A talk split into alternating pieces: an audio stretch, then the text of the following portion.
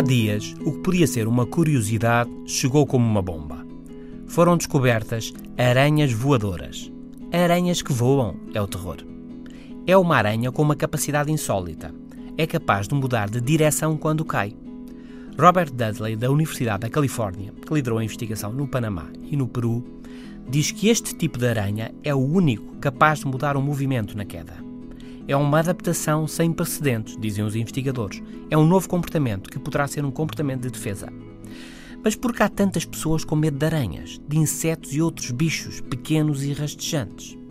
Um dado surpreendente referido por Garrett Lizzie no livro This Will Make You Smarter, publicado pelo grupo Edge. Um dado surpreendente dizia: Quantas pessoas morrem por ano picadas por aranhas? Em média, 4. 4. O risco é tão pequeno que é contraprodutivo preocupar-nos. Literalmente, preocupar-nos faz mal à saúde.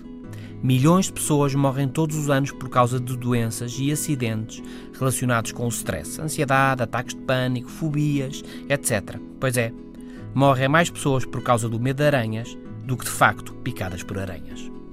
Mas por que esse medo, esse terror? Porque será que esse medo está no inconsciente dos seres humanos? Pode ser por isto.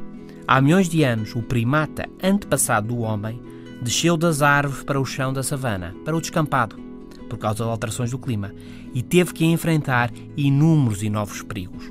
O chão estava cheio de perigos. O plano, a terra, estava plena de perigos. Na terra, as aranhas e muitos outros perigos.